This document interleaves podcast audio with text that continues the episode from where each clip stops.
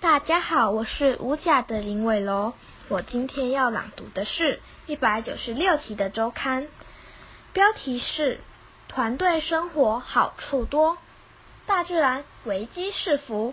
如果没有好身手或好本领，很容易被敌人吃掉的。”像生活在森林中溪流附近的石蟹猕猴，最喜欢成群一起生活了。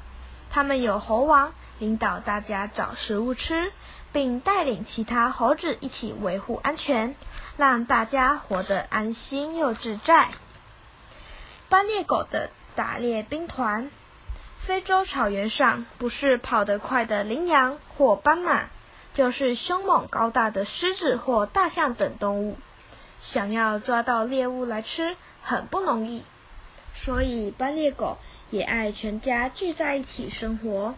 由母猎狗当家，带领大家团队合作，利用不同方法猎捕不同动物，才能让大家填饱肚子哦。草原草原犬属的战战哨保卫队，北美大草原上的草原犬属也是团队合作的动物。它们住在地洞里，白天外出找食物吃。老鹰、美洲獾。或草原狼都可能偷袭它们，所以大家互相合作，组成警报网。负责站岗的草原犬鼠会随时注意四周动静，一旦发现敌人，立刻通知大家。青鱼成群结结队抗敌人。生活在大洋中的青鱼，身材不大。没有尖牙利嘴保护自己，要是落单了，特别容易被吃掉。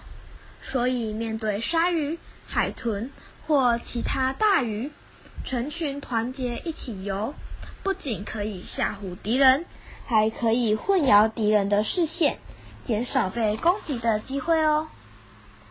一起养小宝宝的蓝台湾蓝雀。台湾特有的蓝色鸟类台湾蓝雀，也喜欢全家聚在一起生活。由蓝雀爸爸和蓝雀妈妈带领年长的蓝雀哥哥和姐姐，在森林里到处活动，找食物吃，同时教导他们如何照顾年纪更小、刚出生的鸟宝宝，不仅更加安全，也能累积养育的经验哦。